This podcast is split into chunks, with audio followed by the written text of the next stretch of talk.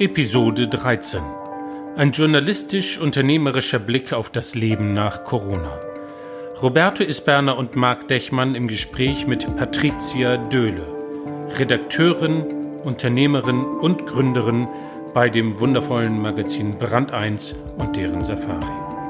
Von der Rolle des Journalismus und davon ein gutes Maß an Demut in dieser Rolle zu bewahren. Davon, dass die Dekadenz raus ist aus den Events und dass Purpose purer und nackiger wird. Wir fragen Patricia Döhle, ob eine neue Epoche anfängt. Das neue Normal. Ein Digital Unplugged Podcast von Marc Dechmann und Roberto Isberg. Es geht um neue Formen der Zusammenarbeit nach Corona. Wir schneiden nicht, wir beschönigen nichts. Ein One-Take. Immer mit Gast, immer 60 Minuten. Im Gespräch mit unseren Gästen erforschen wir die Bilder, die uns eine Ahnung von dem Licht geben, das durch die Brüche scheint in dieser Gezeitenwende. Was uns morgen im Makro prägen wird als Gesellschaft, in der Zusammenarbeit und als Individuen und Persönlichkeiten.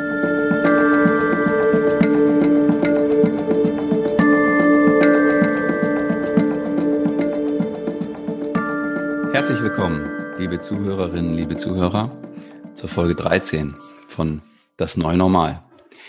Nicht nur mit meinem geliebten Kollegen Marc Dechmann, sondern auch mit der herzlichen Patricia Döhle. Hallo nach Hamburg. Soweit ich informiert bin, ähm, seid ihr beide gerade in Hamburg, ja? Ja, hallo nach Köln. Ja. Schön. Moin, moin, zurück aus Hamburg. Schön, moin, moin, ja. Aus dem schönen grauen Hamburg hier heute Morgen. Genau. Ja. Ja, wir starten. Genau. Wir starten in diese Folge, so wie wir in jede Folge starten, nämlich einfach so reingesprungen ins tiefe Wasser. Es gibt jetzt einen kurzen Countdown und danach direkt unsere schönen knackigen Fragen, Patricia, auf die du sehr gerne mit Ja oder Nein, beziehungsweise dem einen oder dem anderen Begriff antworten kannst. Mhm. Und da nicht lang drüber nachdenken, einfach mhm. die Antwort. Mhm. Und wir starten. Fünf, vier, drei, zwei, eins, go. Patricia. Corona, Krise oder Chance? Chance. Corona im Rückblick groß oder klein? Groß. Gefährlich? Ich frage, ob es schon Rückblick also, ist. Ich finde es noch kein Rückblick, aber trotzdem groß. Corona, gefährlich oder ungefährlich? Im positiven Sinne sowohl im, gefährlich, sowohl im positiven wie auch im negativen Sinne. Hm. Corona, Wirtschaft oder Gesundheit retten? Das ist der dümmste Gegensatz, den ich je gehört habe. Mal gucken, ob das nächste auch, auch auf solche Resonanz stößt. Corona, das neue 9-11, danach ist alles anders? Danach ist alles anders. Corona, Angst vor dem Virus oder Freude auf den Impfstoff? Freude auf die neue Normalität und die geht wahrscheinlich nur mit dem Impfstoff so. Jetzt bin ich ganz gespannt.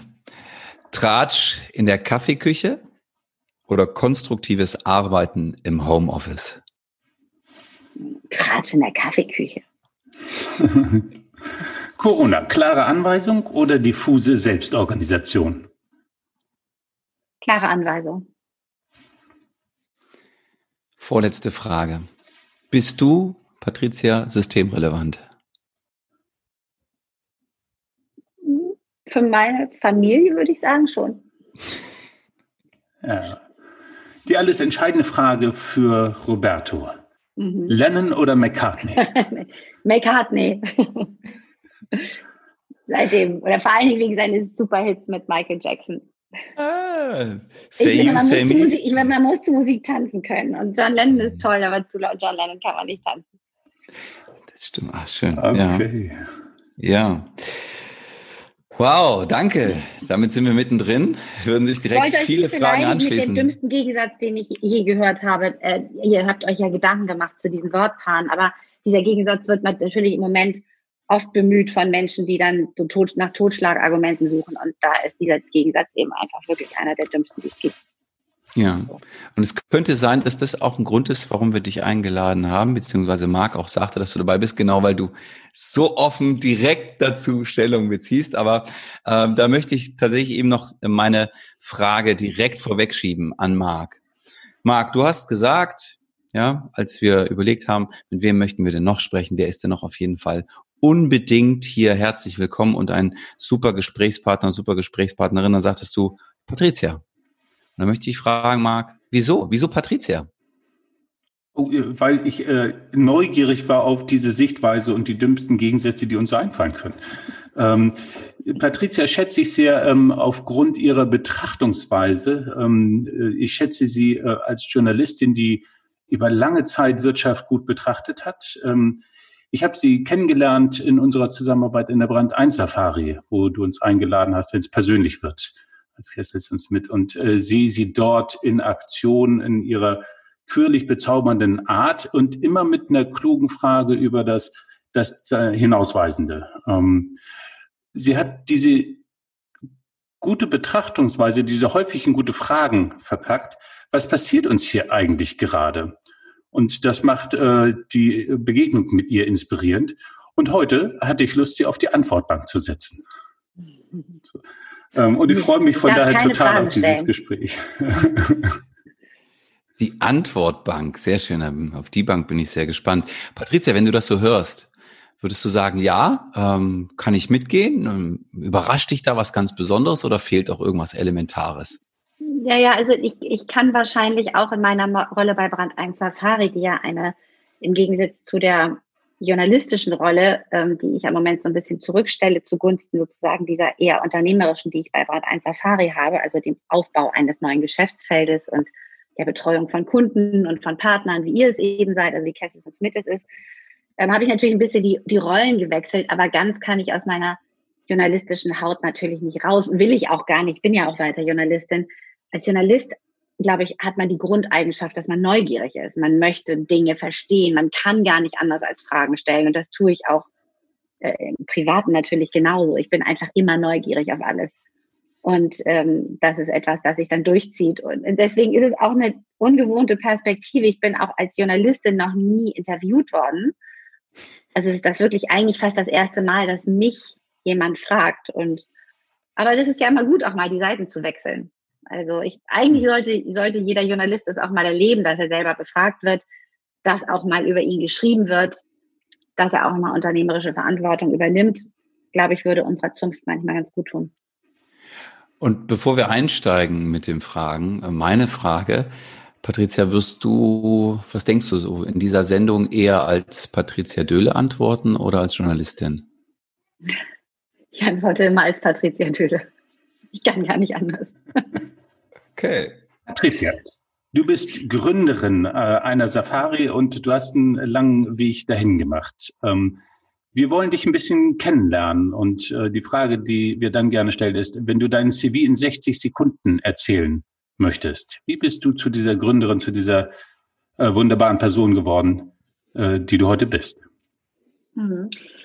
Also ich glaube, ich bin Journalistin aus Leidenschaft geworden. Ich habe das im, im Studium gemerkt, als ich ein ein Praktikum in Buenos Aires gemacht habe beim Buenos Aires Herald. Also ich habe Wirtschaft studiert und dann ein Praktikum bei einer argentinischen Tageszeitung gemacht und da wusste ich einfach, das ist es, was in, in Argentinien da auch in der Wirtschaft so passiert, war auch damals schon so skurril, ist es ja heute immer noch, dass man das einfach alles gar nicht glauben kann und äh, also, also das Journalistische, das Entdecken von neuen Dingen und darüber berichten und schreiben und dem auf den Grund gehen, äh, das ist wirklich meine absolute Leidenschaft. Und ich glaube, journalistisch habe ich mich ein bisschen gewandelt von den ersten Jahren, in denen ich eher ähm, sozusagen auf der Seite des klassischen Journalismus stand, also auch viel investigativ unterwegs war und kritische Geschichten geschrieben habe.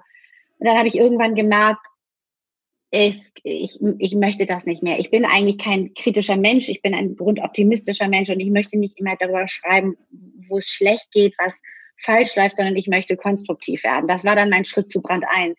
Hm. Denn das, was Brand 1 macht, ist ja äh, konstruktiver Journalismus im besten Sinne, ohne unkritisch zu sein, aber eben zu zeigen, wo laufen Dinge besser und gut.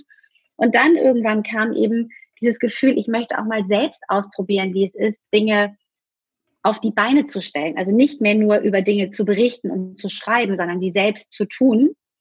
Und glücklicherweise haben wir eine so kluge Gründerin und Chefredakteurin, Gabriele Fischer, die gesagt hat, gut, dann stelle ich dich jetzt mal frei.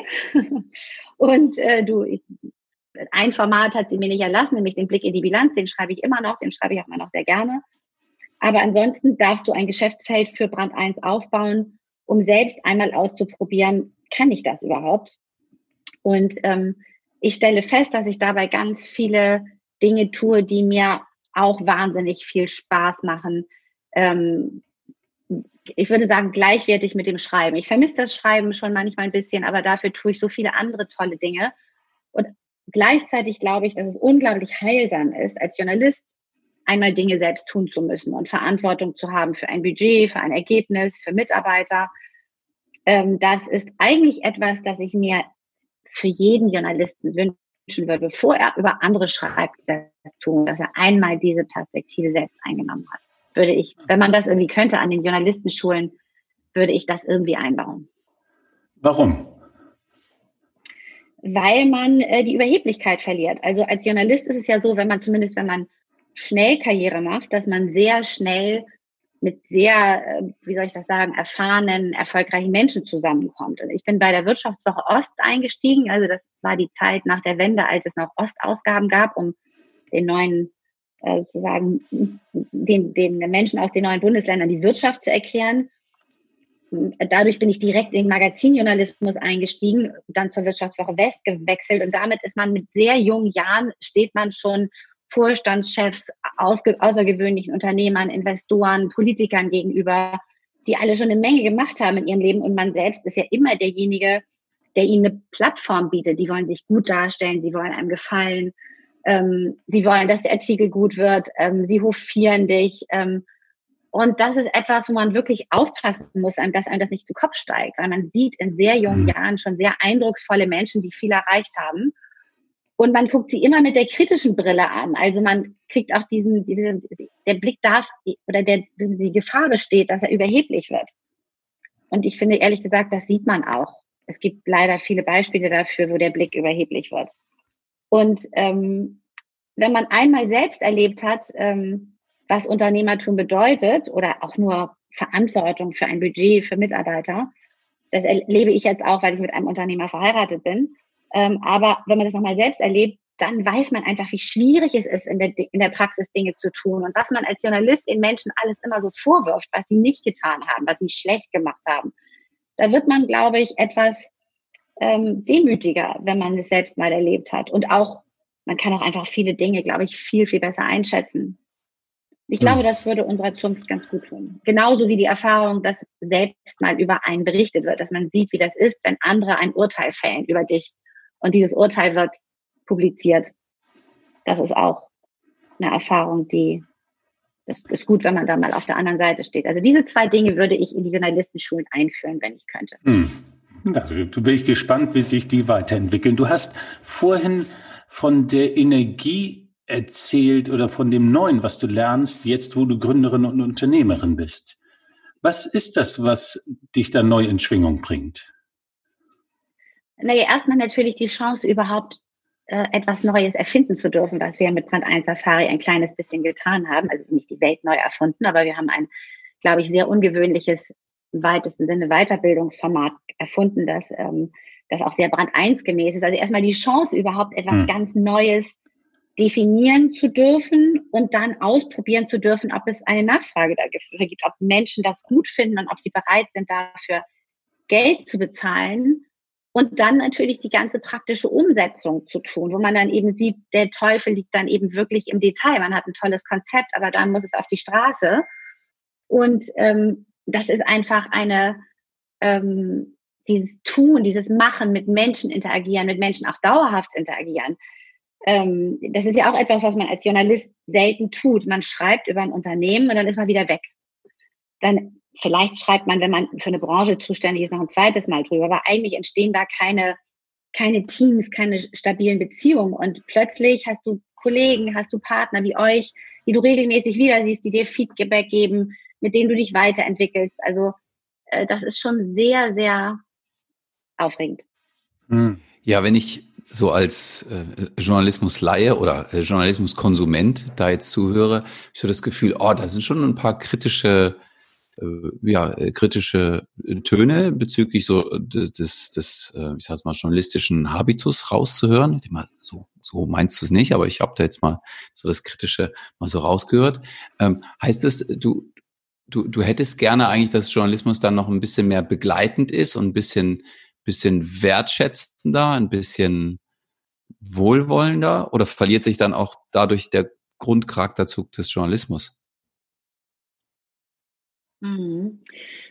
Ja, das ist eine gute Frage. Also Journalismus muss natürlich, muss natürlich auch diese sehr kritische und unabhängige Komponente haben. Ähm, also gerade die Kollegen, die investiga investigativen Journalismus betreiben, die erfüllen natürlich eine ungeheuer wichtige Funktion. Also ist die vierte Gewalt im Staat, das sehen wir ja immer wieder, wie wichtig diese Kollegen sind. Ähm, und aber auch, aber auch da, soll ich das sagen, ist es natürlich immer wichtig, nicht nur beide Seiten zu hören, sondern meistens gibt es zu einer Geschichte ja nicht nur zwei, sondern zehn, zwanzig Seiten und irgendwo ist dann natürlich die, ähm, die, immer die Zeit, die man hat als Journalist begrenzt und, und man kann nicht 20 Seiten hören. Aber diese kritische Komponente, die ist ganz wichtig.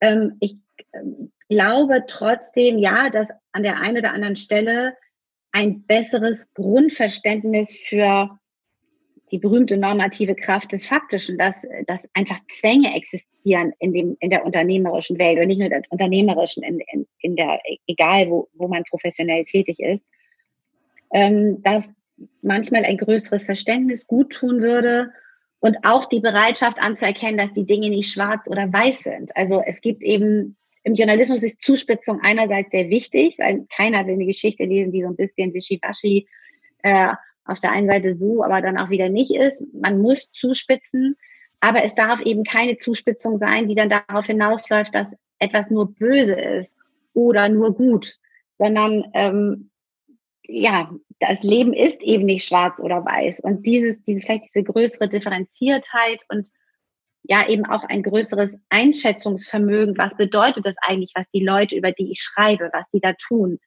ähm, das würde ich mir manchmal wünschen. Und wie gesagt, wenn man immer nur schreibt und immer derjenige ist, der urteilt und dessen Wort in der Zeitung steht, ähm, das verführt wirklich zu Hybris. Das hat natürlich auch mit dem Charakter von Journalisten zu tun. Es gibt Journalisten, die das großartig hinkriegen. Aber wenn es auf die falschen Charaktere trifft, dann ist das schon ein sehr mächtiges Instrument, das man da als Journalist in der Hand hat. Und auch wenn man sich wehren kann als Bericht der Objekt, äh, als, als Objekt der Berichterstattung, es ist dann immer erstmal einmal geschrieben und veröffentlicht und gedruckt oder gesendet. Ja, da trägt man schon eine sehr große Verantwortung, für die ich mhm. mir manchmal noch etwas mehr Bewusstsein wünschen würde. Ja, das ist eben auch dieses, äh, dieses Thema der Momentaufnahme, der dadurch groß gemacht wird ähm, und weniger dieses dynamische Geschehen, was eigentlich in der Kontinuierlichkeit ist. Du sagst als Unternehmerin, oh, und ich bin mehr in stabilen Beziehungen, ich habe mehr Verantwortung für meine Leute, für, ähm, für unsere, meine Partner. Und das gibt dir Energie. Ist das, ja. Was baust du da auf? Geh da nochmal weiter rein. Was naja, passiert mit dir, was auf einmal dieses Konstruierende und so ist? Weil du warst ja auch vorher eine konstruktive Person und Persönlichkeit. Ja, aber ich könnte mir natürlich meinen, wie soll ich das sagen, man, ja, man hat keine dauerhaften Beziehungen. Man hat natürlich Kollegen um sich herum, aber die schreiben eben auch einzeln ihre Geschichte und mal schreibt man auch in Teams eine Geschichte. Aber ähm, es ist doch eher eine, wie soll ich das sagen, eine Einzelkämpferrolle, die man als Journalist so ein bisschen hat. Und jetzt ähm, habe ich ja ein Netzwerk von Menschen, das ich mir auch noch selbst aussuchen konnte. Das ist ja auch so toll, mhm. dass ich mir so tolle Menschen wie euch aussuchen durfte. Dann hatten wir bei Kessels uns mit, hatten wir ja auch schon geschrieben in Brand 1 insofern und über Metaplan anderer Partner von uns hatten wir auch schon geschrieben. Also wir, wir haben uns natürlich, ich, ich durfte mir einfach tolle Menschen, die wir im Heft hatten, die wir schon kannten, durfte ich mir aussuchen und mit ihnen was bauen. Und äh, ja, ich habe da, ich habe, ich habe manchmal in meiner journalistischen Karriere habe ich manchmal einsam Momente, Momente gehabt, wo ich mich wirklich allein gefühlt habe. Gerade äh, wenn ich in der Phase war, wo ich schreiben musste, dann kleine Kinder zu Hause, Stress. Hm. Ähm, ich hatte oft Kollegen um mich rum, die, bei denen das vielleicht eher nicht so war. Da hatte ich dann auch das Gefühl, ich kann den Smalltalk gar nicht mehr machen, weil ich dafür überhaupt keine Zeit mehr habe. Also ich bin immer nur am, am Schreiben, am Arbeiten. Habe ich mich manchmal wirklich ein bisschen alleine gefühlt. Und das tue ich jetzt gar nicht mehr, sondern es ist einfach, äh, ja, man, ich fühle mich wie in einer, in einer beruflichen Familie, wenn man so will, mit der man tolle Dinge macht und die alle am selben Strang ziehen und, und daraus ziehe ich enorm viel Energie. Da habe ich auch wirklich gemerkt, dass das eine Seite an mir ist, dieses dauerhafte Kooperieren mit Menschen, die ich vorher als Journalistin nicht ausreichend bespielt habe. Wenn ich jetzt höre, du hast dich einsam gefühlt und das ist jetzt gar nicht mehr so, hm, wenn ich nochmal den Bogen jetzt eben zu, zur Corona-Zeit ziehe, ne, Stichwort Homeoffice etc. Ähm, wie, ist es jetzt? Gab es jetzt Gefühle der Einsamkeit in den letzten zwölf Wochen? Und wenn ja, waren die ähnlich? Wenn nein, warum nicht? Nein, es gab gar keine Einsatz Einsamkeitsgefühle, weil ich einfach mit meinem Team und den und oder dem Netzwerk einfach in einem guten Kontakt geblieben bin und da alle ähm, auch mitgezogen haben. Also ich glaube, wir, ich habe das große Glück, wirklich in einem Team zu arbeiten, in einem Netzwerk, die alle die gleiche Sicht auf Krisen insgesamt, glaube ich, haben, nämlich, dass man immer guckt, wo liegt in dieser Krise die Chance, was können wir daraus machen ähm, und wie machen wir es am besten und die im Grundsatz einfach positive Menschen sind, die ähm, genau, die einfach sagen, ja, ist jetzt scheiße, Corona ist furchtbar, Shutdown ist schlimm, aber wir machen das Beste draus und ja, das ist ähm, eigentlich eine, eine, tolle Erfahrung gewesen, dass ich tatsächlich lauter Menschen um mich herum habe, die das genauso sehen. Das heißt, früher, als du die, die Gefühle der Einsamkeit hattest, gab es sozusagen war es eher eine innere Einsamkeit, weil es gab ja die Möglichkeit, ja. dass man sich gesehen hat und miteinander also auch ja, persönlich gearbeitet ja. hat. Und jetzt ist es zwar eine teilweise Ebene durch äh, Social Distancing, ähm, eine, eine körperliche äh, äh, mhm. Distanz und Entfernung, aber durch die innerliche Nähe kein Gefühl der Einsamkeit. Also wiegt das nee, eigentlich schwerer? Ich sagen, dass ich auch zwei, mein Mann und zwei erwachsene Töchter zu Hause habe, die da empfindet man natürlich sowieso keine Einsamkeit und einen Hund auch noch. aber ähm, also daher ist das Homeoffice für mich auch nicht einsam. Aber die vorige Einsamkeit war eher eine, ja, eine persönliche und auch eine in der Lebensphase ein bisschen begründete. Wenn man als Mutter arbeitet mit zwei Kindern, Part-Time und noch einen guten Job machen will, dann kommt man einfach ins Büro und ist durchgetaktet und sagt so, hinsetzen, Gespräche führen, schreiben, dann hat man einfach nicht viel für Smalltalk Zeit und und das hat mir einfach, ja, das hat mir einfach gefehlt. Und jetzt sind unsere Mädels sind erwachsen beide. Ähm, da ist es sowieso, wäre es wahrscheinlich als, als wenn ich rein im journalistischen Bereich geblieben wäre, auch einfacher gewesen, wieder dieses soziale Miteinander zu pflegen, was mir vorher dann manchmal gefehlt hat. Aber ich glaube trotzdem auch, also dieses ein Team aufbauen und mit dem Team gemeinsam an einer Sache arbeiten, das tut man ähm, zumindest, wenn man normaler Redakteur ist, eigentlich nicht. Bevor wir in die äh, in das nächste Drittel kommen ähm, zur Situation, ähm, die Frage von unserem Vorgast Martin von Reinersdorf. Der hat dir die Frage mitgegeben, wo könnte mein nächster Neuanfang sein? Und die würde ich dir jetzt gern stellen. Wo könnte dein nächster Neuanfang sein? Ja. Ähm, ich glaube, mein nächster Neuanfang, der wäre darin, läge darin, ähm, dass das Unternehmerische, was ich jetzt mache, ähm, so weit in andere gute Hände zu legen, dass ich wieder schreiben kann. Weil ich das Schreiben schon auch vermisse. Vielleicht, ja, sei es, sei es wieder in Form von ähm, einer größeren Beteiligung an der Redaktion von Brand 1 oder vielleicht, keine Ahnung, vielleicht schreibt man irgendwann auch nochmal ein Buch, aber das Schreiben, das ist schon etwas, das mir, was mir fehlt. Und äh, so, ich, ich kann jetzt Unternehmer total gut verstehen, die sagen, ich arbeite daran, mich überflüssig zu machen irgendwie. Also Brand 1 Safari ist ein super cooles Konzept und das soll sozusagen auf stabilen, guten Füßen stehen. Und dann würde ich mir aber wünschen, dass da sozusagen andere Jüngere einen größeren Teil noch übernehmen und ich dann wieder mich meiner zweiten Leidenschaft ein bisschen mehr widmen kann. Und wenn es nicht Schreiben wäre, wo wäre noch der andere Neuanfang? wenn es nicht Schreiben wäre, vielleicht, ah, ich habe so viele Hobbys, alles lauter Hobbys, die zu kurz kommen. Ich spiele wahnsinnig gerne Klavier, das kommt viel zu kurz. Ich tanze wahnsinnig gerne, das kommt viel zu kurz. Ähm, ich mache wahnsinnig gerne Sport, das kommt zu kurz. Also ich, ich habe so viele Dinge, die ich gerne mache, dass ein bisschen mehr Freiraum da schon auch ganz gut wäre. Also ja. Es gibt ein wahnsinnig tolles Buch von einem, dem ehemaligen Chefredakteur des Guardian, Alan Rusbridger, der in dieser großen ähm, Krise, als, ähm, als es dem Guardian so schlecht ging und ähm, gleichzeitig noch dieser Skandal mit Rupert Murdoch hochkochte, hat er ein Buch geschrieben, ähm, weil er auch ähm, Klavier spielt und hat sich vorgenommen, in dieser Zeit eine ganz schwere, ich glaube, es ist ein, eine Etüde von Chopin, wirklich konzertreif spielen zu können. Und hat es tatsächlich geschafft. Er hat mit 20 Minuten Üben am Tag, hat er es geschafft, am Ende von zwei Jahren ein Konzert zu geben in London. Und ähm, als ich das gelesen habe, habe ich gedacht, ja, es gibt schon so auch Stücke von Chopin beispielsweise, die ich schon diverse Mal im Konzert gehört habe und die ich noch nicht kann, die ich, sehr, die selbst sehr gerne spielen würde. Wundervoll, Chopin. Eine meiner frühen Lieben der Klassik. ja. Ich bin berührt. Kann man ihn nicht lieben. Nein, man muss ihn eigentlich lieben.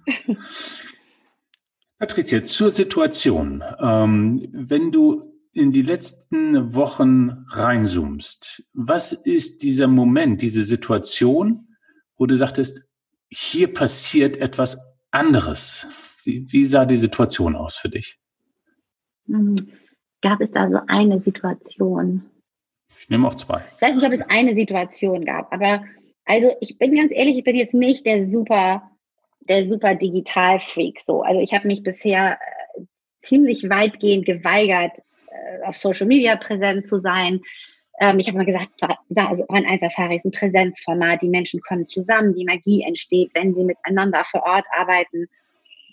Und dann kam der Shutdown und ähm, ich dachte erst, wir können verschieben.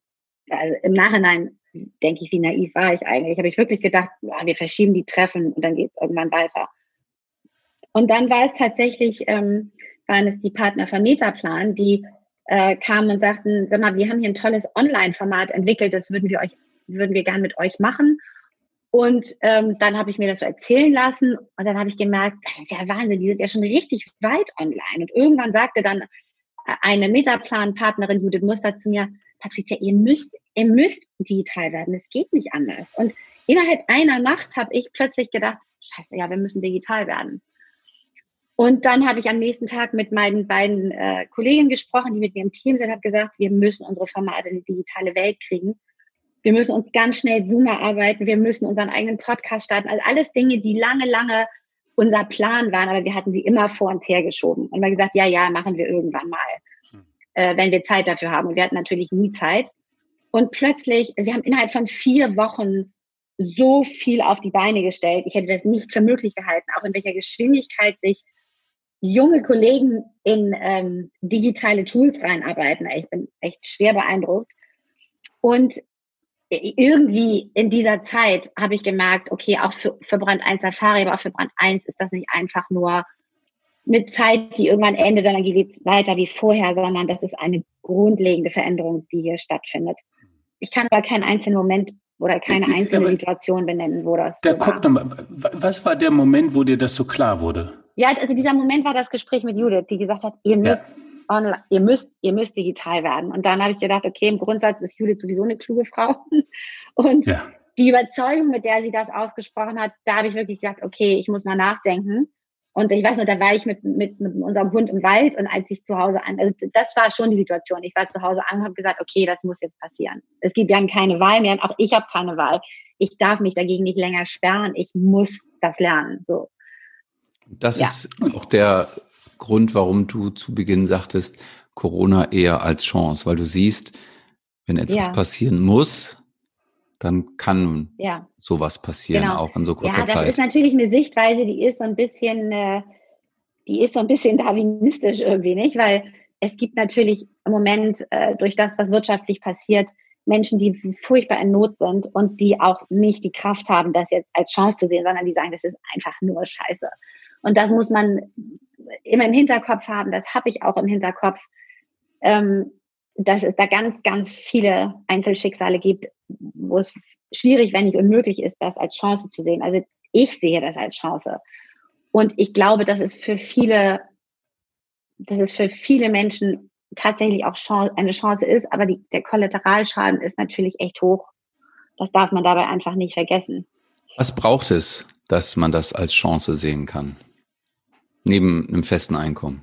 Naja, also, ja, genau. Also das, die, die Diskussion über das Grundeinkommen kocht ja auch nicht umsonst jetzt gerade wieder hoch, weil man eben sagt, man kann einfach, man kann Chancen nicht erkennen, wenn man in existenzieller Not sich befindet. Und das Grundeinkommen ist ja etwas, das das Band 1 von Tag 1 an begleitet. Es ist das, was im Grunde die Einigkeit über das Grundeinkommen hat äh, uns mit unserem größten Investor, mit Götz Werner von den DM-Märkten zusammengebracht, weil er und Gabriele Fischer beide schon vor 20 Jahren gesagt haben, wir brauchen das Grundeinkommen. Was braucht es neben diesem Einkommen?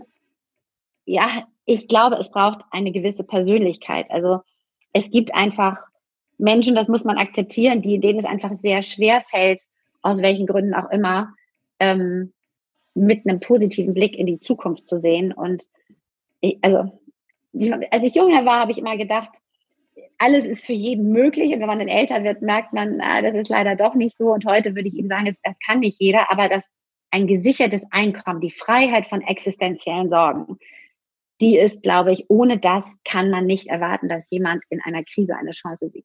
Würdest du so weit gehen, zu sagen, wenn das gegeben ist, ja, also sagen wir einfach mal BGE, so, dass der Rest im Grunde genommen dann in Anführungsstrichen nur Einstellungssache ist, an der jeder und jede schrauben könnte?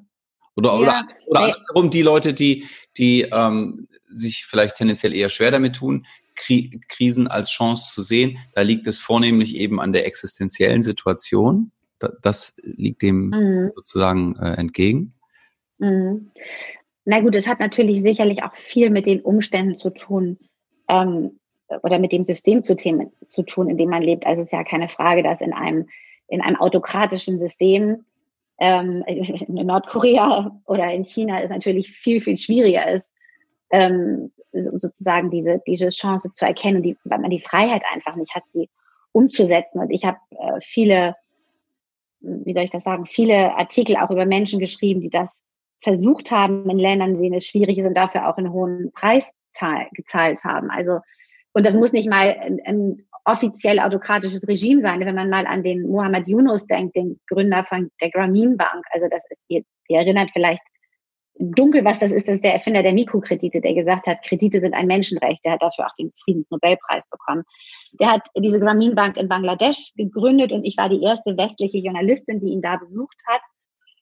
Ein unglaublich eindrucksvoller Mann. Ich hatte einen Fotografen vom Stern mit, der den Dalai Lama fotografiert hat und da sagte der, also der, ähm, der ähm, Muhammad Yunus hat eine ganz vergleichbare Ausstrahlung.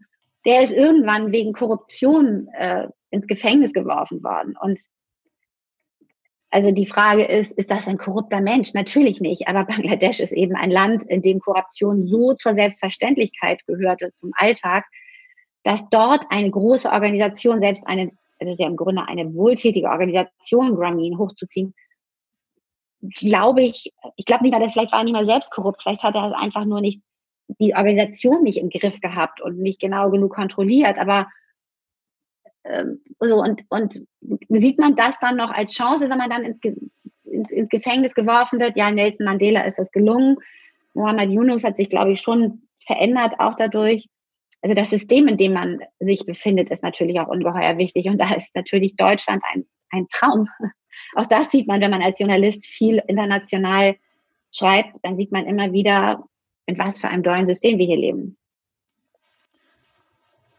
Die Freiheit, ja. Freiheit, ähm, genau. Ja. Wenn ich dich als Journalistin frage, ähm, weiter im Mikro, was sind die Situationen im Mikro, wo du jetzt sagst, die sind spannend, äh, da, da steckt was drin, was äh, sich lohnt, weiter zu erforschen, weil wir ein anderes Morgen haben werden, als das gestern aus, das wir kommen war.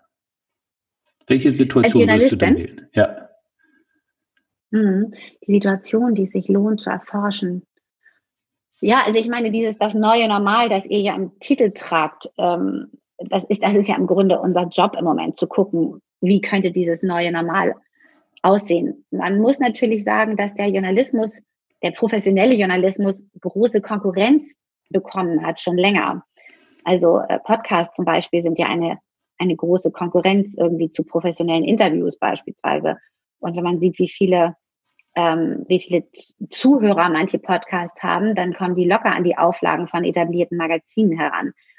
Ähm, insofern ähm, ist äh, sozusagen das Sprechen mit den Menschen, das, ähm, das auf das Vertrauen von Menschen gewinnen und zu berichten, äh, wie sie Dinge sehen, ähm, was auf uns zukommt. Das ist natürlich eine, also der Journalismus hat, glaube ich, im Moment eine ganz zentrale Aufgabe, auch dafür Mut zu machen, auch wieder Beispiele zu zeigen, wo Menschen eben aus der Krise eine Chance machen. Ähm, und also ich würde immer sagen, dass die, die, die spezifisch journalistische Aufgabe eben die ist, dass wir als Journalisten ausgebildet sind. Also ähm, also ihr beide macht jetzt einen Podcast und das ist natürlich super, dass ihr den, dass ihr den macht. Ganz, es gibt ganz viele Podcasts da draußen, die toll gemacht sind. Aber ähm, ihr geht natürlich mit doch mit einer anderen Haltung daran, als, als Journalisten das tun würden. Also ihr sagt jetzt, ihr wollt ein schönes Gespräch führen, ihr wollt die Leute zum Reden bringen. Was eine, eine große Kunst ist und ihr, ihr beide kriegt das ja wirklich sehr gut hin. Aber ähm, Journalismus erschöpft sich eben nicht darin, sondern Journalismus hat dann auch die Aufgabe, ähm, mehrere Seiten zu recherchieren. Also zum Beispiel in meinem Fall jetzt zu gucken, also interessant, was ihr erzählt, aber wie arbeitet sie dann wirklich? Und ähm, ist das, ist das Brand 1 Safari überhaupt ein Erfolg? Und wenn ja, warum? Und verhält sie sich ihren Mitarbeitern übergegen gut oder schlecht? Das wären alles Aufgaben, die Journalisten parallel eben noch hätten. Und daran, glaube ich, liegt eine große Chance ähm, für Journalisten jetzt zu gucken, wie sieht die neue Normalität aus und was passiert was passiert tatsächlich und sich die Dinge immer von mehreren Seiten anzugucken.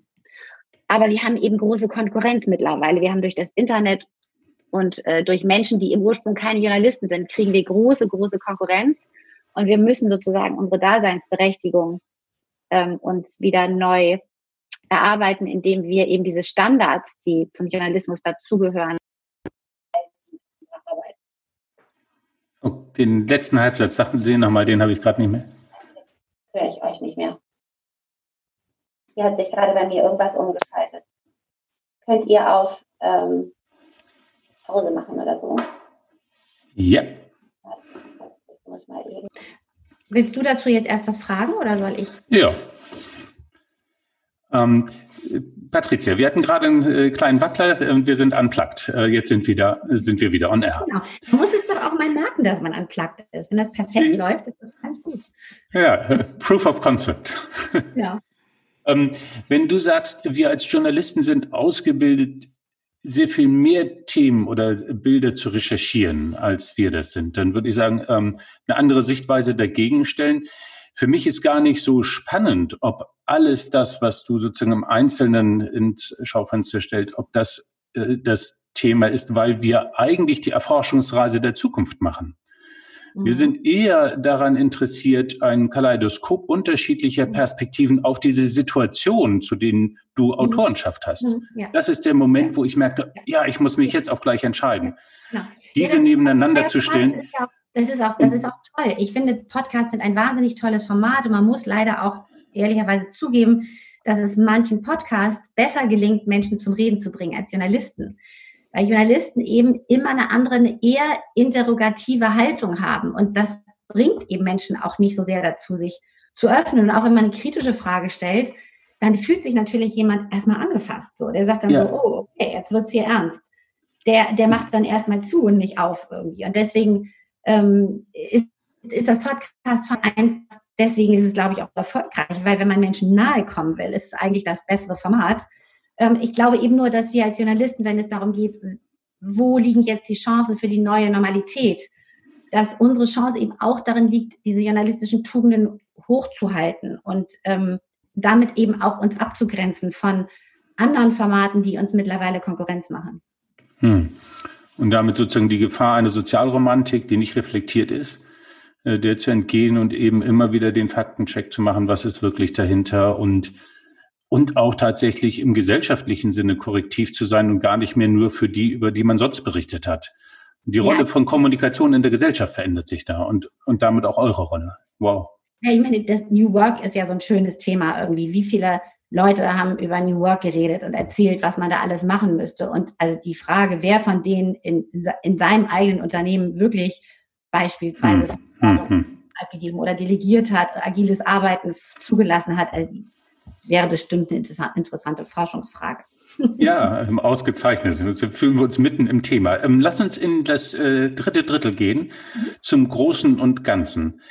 Wenn wir, wenn ich richtig verstehe, das heißt, diese Idee, ich muss digital werden, es ist Veränderung, es ist das Nutzen von Chance. Du brauchst Grundeinkommen, es gibt Voraussetzungen an Freiheit, die äh, Chancen ergreifen, wahrscheinlich ja leichter machen. Du äh, sprichst von der anderen Form, wie wir gesellschaftlich Diskussion, äh, Involvierung, aber auch kritische Journalismus gucken.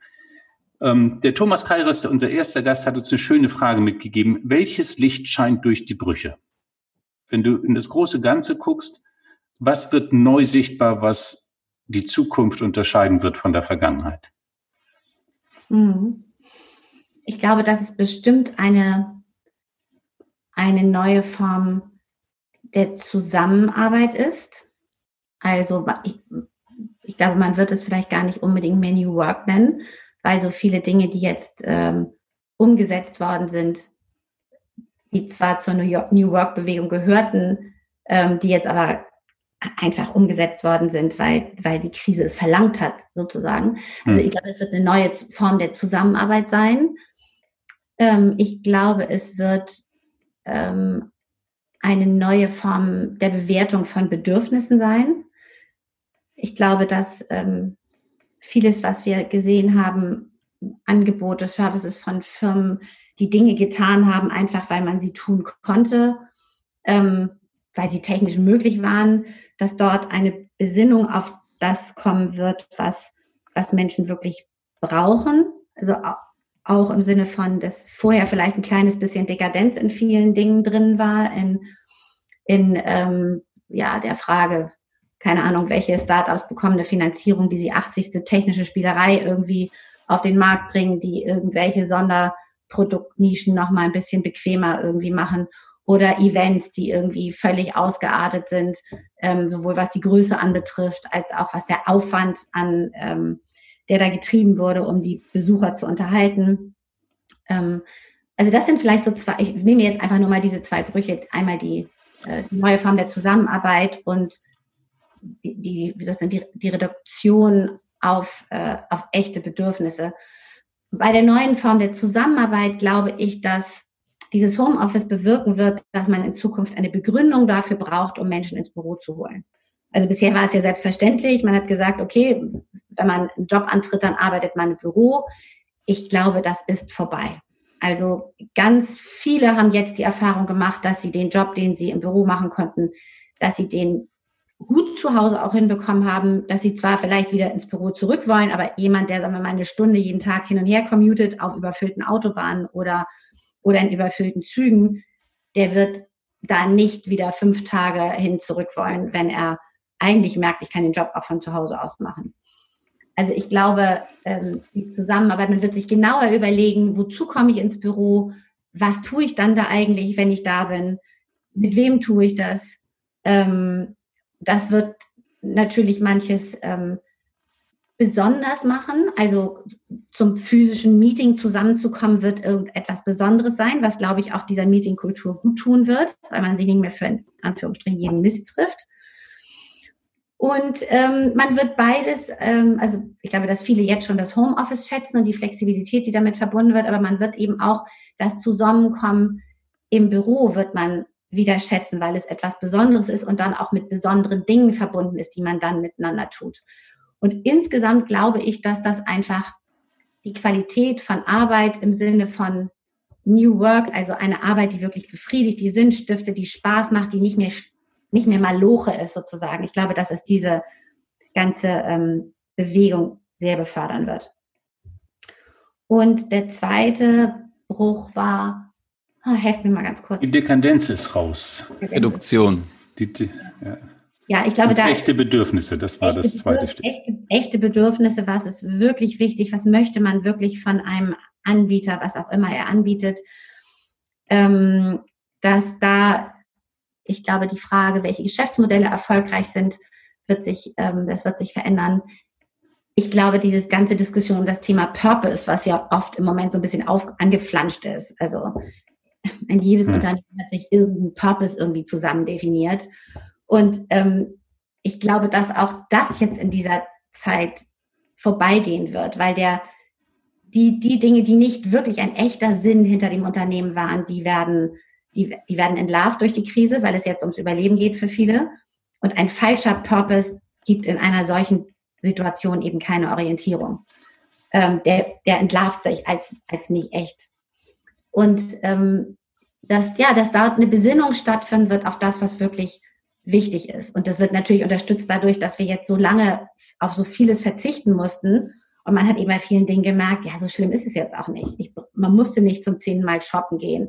Ähm, es war, man kann anstatt ins Fitnessstudio zu gehen, auch einfach irgendwie durch den Park laufen. Also so viele Dinge ähm, wird man jetzt eher in Frage stellen und sagen, brauche ich das wirklich noch? Und das ist vielleicht etwas, das dann vielleicht auch auf diese Diskussion einzahlt, wie soll denn unsere Wirtschaft im Hinblick auf Nachhaltigkeit eigentlich aussehen nach der Krise? Und ist das die Chance, jetzt diesen Umbau, den wir dringend brauchen, wirklich voranzutreiben? Ich habe jetzt zwei sehr, zumindest für mich sehr mm, ja, vielversprechende Sachen rausgehört, die du genannt hast, ähm, was also ähm, anders werden könnte oder jetzt auch schon anders, anders ist. Ähm, nämlich eben eine neue ähm, äh, oder eine Wertschätzung für Dinge, die vorher scheinbar nicht möglich waren, Stichwort ähm, Homeoffice etc. Das zweite eben eine Reduktion ähm, im gewissen Sinne.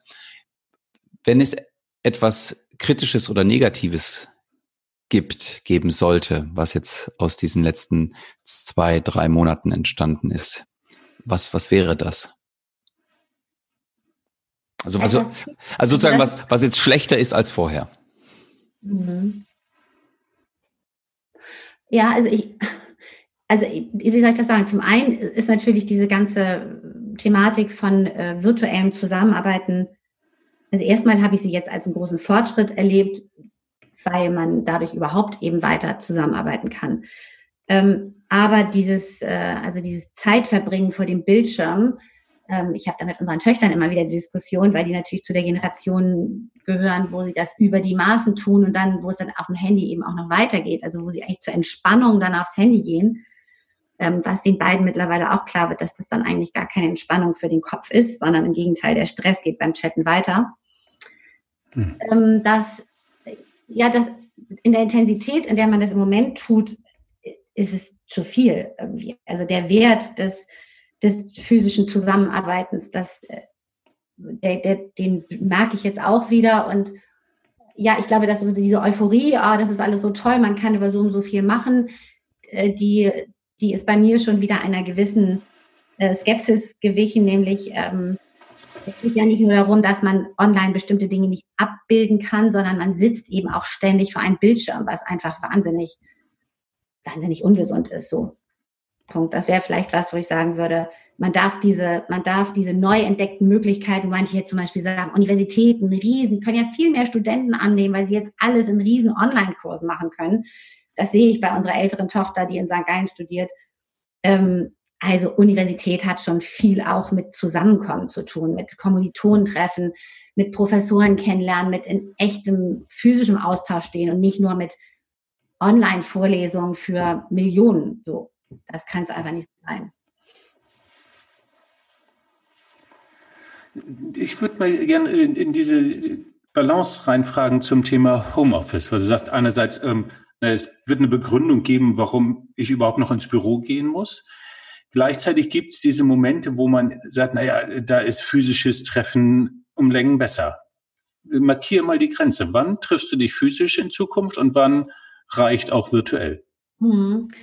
Also ich finde gemeinsam weiterdenken, also wirklich, also im Sinne von zumindest den Versuch unternehmen, eine Innovation zustande zu bringen, finde ich virtuell wirklich wahnsinnig anstrengend. Also das kann man, man kann sicherlich vieles vorbereiten virtuell, aber ich glaube, irgendwann, äh, wenn es wirklich darum geht, etwas so zu durchdenken, dass zum Beispiel ein echtes Konzept raus wird oder aus dem Konzept ein, ein, erster, ein erster Prototyp. Ähm, ich glaube, das sind die Momente, wo man auch die Energie im Raum irgendwie spüren muss. Und dazu gehört eben auch, wie guckt jemand gerade? Ähm, springt der auf? Bleibt der sitzen? Ähm, das, äh, und zu, zumal natürlich auch, wenn man in so einem richtigen Flow drin ist als Team, dass man natürlich auch deutlich über anderthalb Stunden physisch zusammensetzen kann. Dann macht man eine Pause, holt sich einen Kaffee, was zu essen. Das geht ja alles über Zoom nicht. Also nach spätestens anderthalb Stunden ist bei mir vom Bildschirm wirklich der Ofen aus. Also ich würde sagen, dann, wenn es um das Thema wirklich Innovation denken und weitertreiben geht, dann muss es, dann muss es eigentlich physisch sein. Ja. Und dann noch Thema, wie, wie Innovation, Innovationsprozesse, wie, wie können die virtuell gehen? Und auch vor allem, wie kann man sie virtuell umsetzen? Das ist, glaube ich, auch ein, ein Riesenthema. Ähm, da, da hat das Virtuelle seine Grenzen. Hm. Also raus aus der administrativen Maloche. Ein rosa-rotes Bild der Digitalisierung.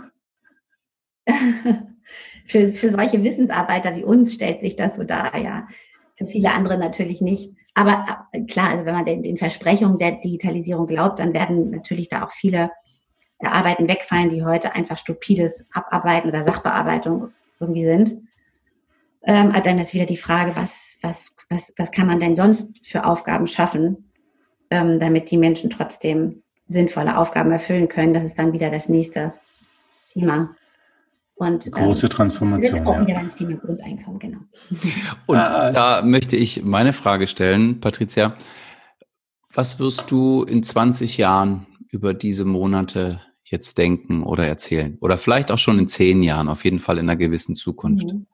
Mhm. Vielleicht dann deinen Enkelkindern irgendwann ja. mal.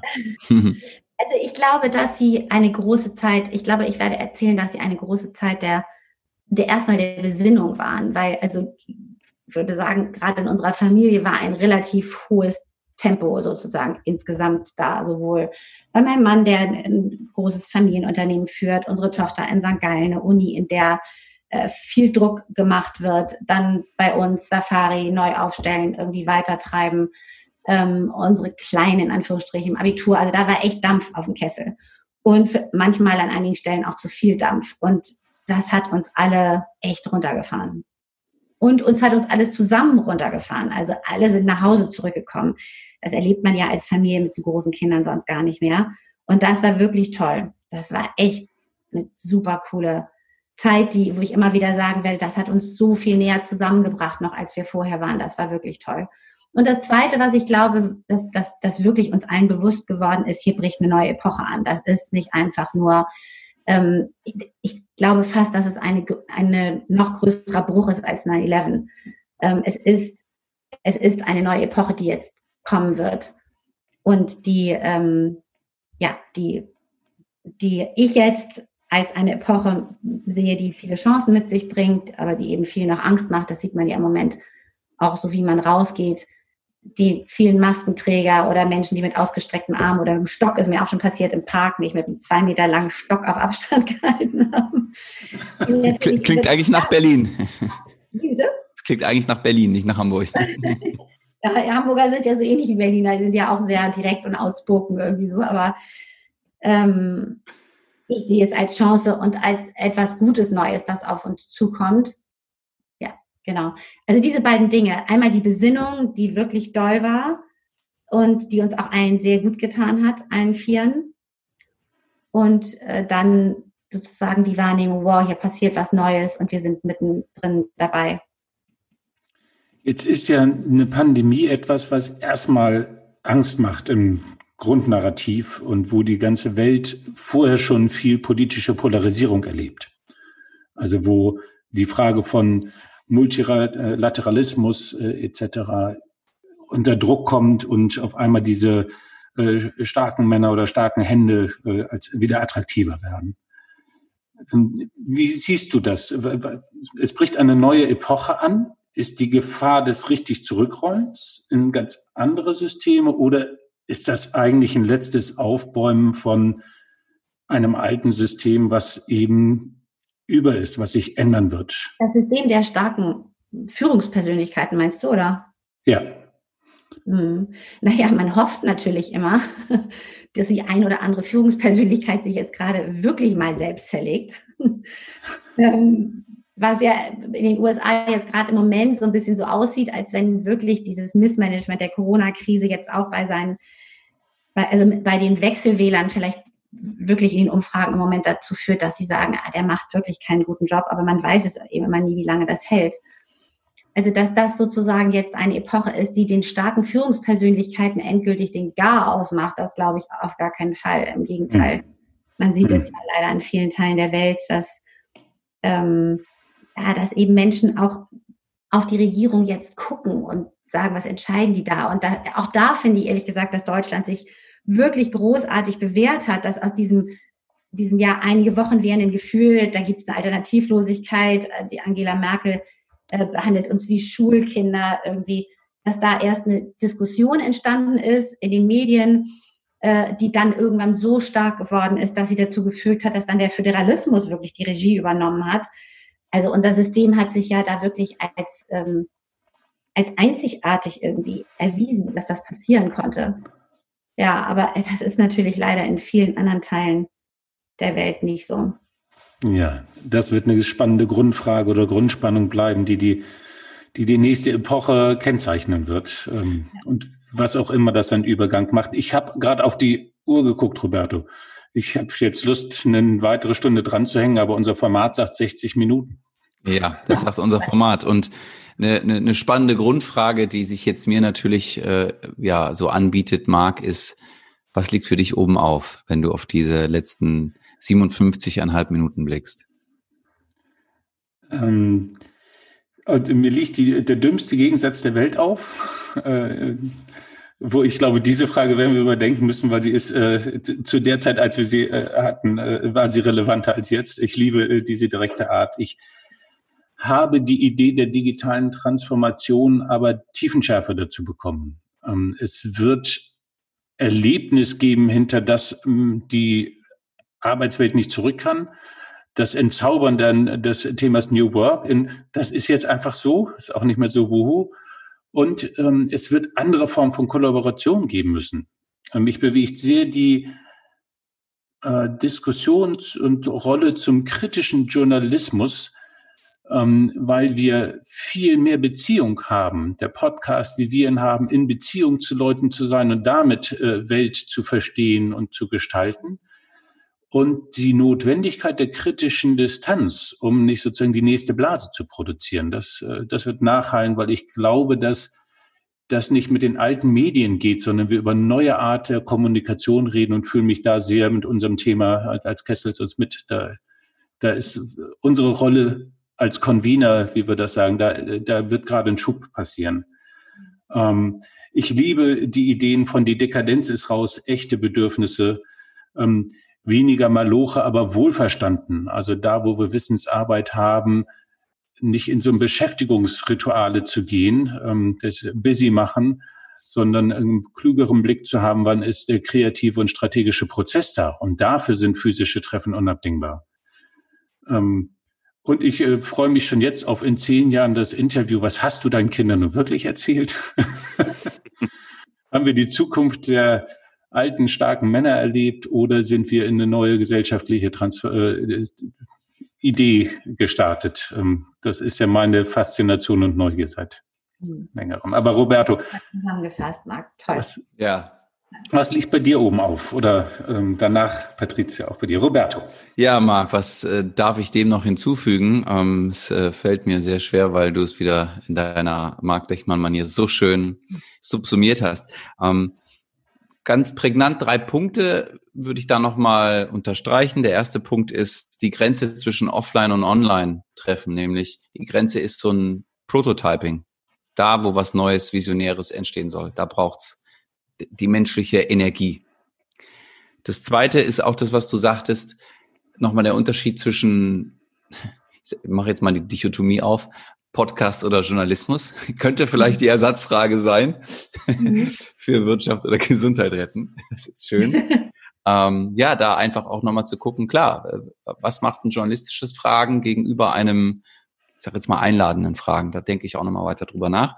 Und das Dritte, was ich total schön fand bei der Frage Lennon oder McCartney, dass deine Antwort McCartney war, Patricia, mit der, mit der Erklärung, weil er ein Lied mit Michael Jackson gemacht hat. Und weil er besser tanzbar ist. ich finde auch viele andere Songs von ihm toll, aber der hat einfach auch gemacht, so der man tanzen, ja. tanzen ja. Ja. ja, das stimmt. Patricia, wenn du all das so hörst, ähm, sind wir dir und dem Gespräch gerecht geworden? Was liegt bei dir oben auf? Ja, ihr seid mir total gerecht geworden. Ich wusste ja, ich hatte gar keine so genaue Vorstellung, was auf mich zukommt. Es hat super viel Spaß gemacht. Ah, es macht so viel Spaß, selbst mal befragt zu werden. Das ist echt toll. Ähm, und ähm, ja, ich habe, äh, was liegt für mich oben auf?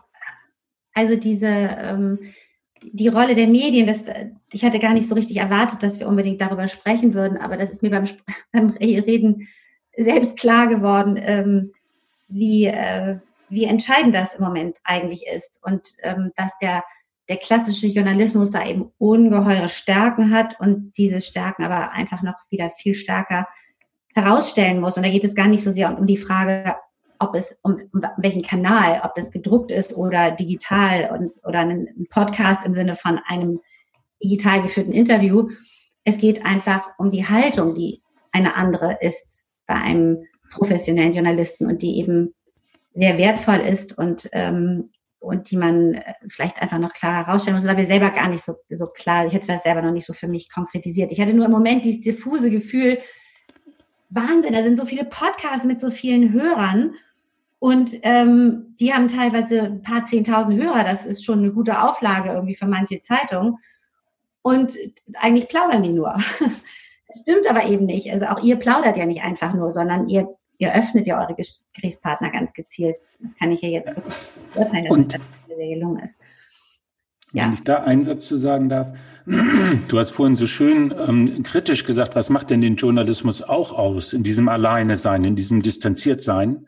Mhm. Also ich glaube, dass da ein Berufsstand, ähm, also dass mehrere Erfahrungen da gerade zusammenkommen können und wir den dann sehr nötig brauchen werden, aber anders. Und da bin ich äh, tatsächlich sehr neugierig drauf, wie so eine äh, Rolle sein kann, dass sie auch für den Journalisten sozusagen, wie kann ich distanziert sein, aber trotzdem in Beziehung. Ja. Mhm. Das, das hast du sehr schön als Spannung aufgemacht. Die das, die das jetzt schon können. Ähm, aber mhm. es ist eine hohe, es ist eine hohe Kunst irgendwie. Es ist echt eine hohe Kunst.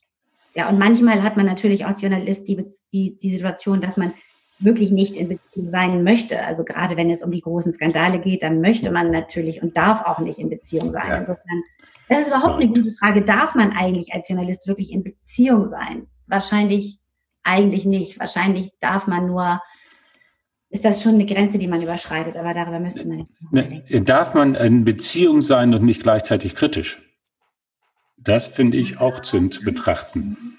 Ja. Also aber also ich, die, kann man dann überhaupt noch wirklich neutral kritisch sein irgendwie und man, ja, ich glaube, das führt jetzt zu weit. Aber es ist ja. für, die, für unsere nächste Folge. Mache. Ich habe noch folgenden Gedanken und zwar Patricia, eine hohe Kunst ist natürlich auch äh, Ursula Meng, wie man hier in Köln zu sagen pflegt, also jetzt quasi aus dem Standbein heraus eine einen Titel, einen Untertitel für diese Folge zu finden. Patricia, was würdest du sagen? Welcher Untertitel würde für diese Folge aus deiner Perspektive sehr gut passen? Was wäre denn, was ist denn der Titel? Der also Titel ist ja das, das neue Normal. Ja, und äh, wir suchen, wir suchen ja für jede Folge einen Untertitel, sozusagen äh, einen Titel der Folge. Und den lassen wir immer am Ende von unseren Gästen selber geben. Mhm. Wenn du jetzt mal auf unser Gespräch blickst, auf diese Folge, was würdest du sagen, welcher Untertitel für diese Folge ist aus deiner Sicht passend? Mhm. Das neue Normal. Mhm.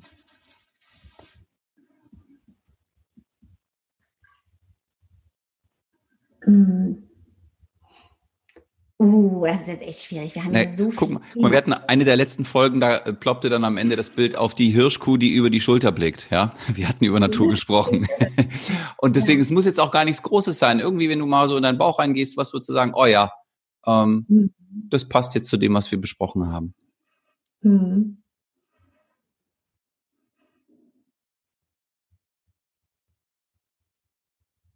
Ja, ich würde sowas sagen wie in die Richtung, die, die Hirschkurve, die Schulter blickt, hat mich jetzt gerade auf die Idee gebracht. Also eigentlich ist ja das, ist ja meine Perspektive heute vielleicht eine, eine besondere, weil sie im Grunde die journalistische und die unternehmerische verbindet. Früher hatte ich eben nur die journalistische und ich glaube tatsächlich auch, dass mich das jetzt so in der Wahrnehmung der Welt insgesamt echt bereichert und geöffnet hat, dass ich jetzt auch noch die unternehmerische dazu bekommen habe. Also ähm, sozusagen wie die ein, ein journalistisch-unternehmerischer Blick auf die Welt, irgendwie sowas in der, in der Richtung. Mhm. Wundervoll. Ein journalistisch-unternehmerischer Blick auf die Welt. Wenn die Welt klingt so groß, also vielleicht äh, auf die auf die Welt, äh, auf das Leben nach Corona. Das klingt auch so groß. Naja, da fällt euch was Gutes ein. Ich muss ja nicht titeln. Am Ende müsst ihr jetzt titeln. Das ist auch super. Das haben wir immer an unsere Gäste abgegeben. Also da haben wir uns ganz elegant. okay, aber wir haben auf die Welt oder auf das Leben zusammenarbeiten ja. nach Corona. Wir können eins der beiden auswählen. wir haben eine weitere Tradition. Mhm. Du darfst der nächsten Gästin, dem nächsten Gast eine Frage mitgeben. Welche Frage fändest du spannend, wenn sie in der nächsten Folge beantwortet wird? Und darf ich schon wissen, wer der nächste Gast ist? Nein. Also zumindest äh, aus welcher Ecke er kommt oder sie? Nein, das ist ja deine Frage, die du mitgibst. Das ist meine Frage. Das ist etwas, worüber ich jetzt, ja. mhm. ähm, was, was, was wünschst du dir von Journalisten in der neuen, in der neuen Nach-Corona-Welt? Ja. Was wünschst du dir von, von Journalisten oder ähm, Nein, was wünschst du dir von Brand 1 in der neuen, in der neuen nach, nach Corona-Welt? Wie möchtest du Brand 1 lesen, nutzen? Vorausgesetzt, der kennt Brand 1 und mag Brand 1. Aber das Schöne ist, wenn an Brand 1 nicht mag, ist es auch, wenn er es nicht kennt, ist schlecht. Aber an dieser Frage, Patricia, ist schon mal, schon mal schön, dann, damit haben wir mit dir auf jeden Fall schon mal mindestens eine Hörerin für die nächste Folge. ja, na, Wunderbar. Dann kommen wir jetzt zu dem Zeitpunkt, wo es äh, heißt, Danke zu sagen, äh, Roberto, dir für diese wundervollen Doppelpässe und äh, ganz besonders dir, Patricia, für die tolle Reflexion zu deinem Berufsstand, zu deinen Berufsständen, zu dem Ganzen, was uns bewegt, zu einer zauberen, zauberhaften Sendung. Herzlichen Dank euch beiden. Danke ähm. euch, ihr Lieben. Es hat mir wirklich sehr, sehr viel Spaß gemacht, diese erste Erfahrung, wo ich mal selbst befragt wurde. Es war richtig toll. Super. Dankeschön. Vielen Dank auch nochmal von meiner Seite. Viele Grüße aus Köln an mhm. alle Menschen, die uns zugehört haben und insbesondere natürlich an Hamburg, äh, nach Hamburg. Bleibt gesund. Und bis zum nächsten Stay tuned. Tschüss. Schaltet wieder rein bis zur nächsten Sendung. Tschüss. Tschüss.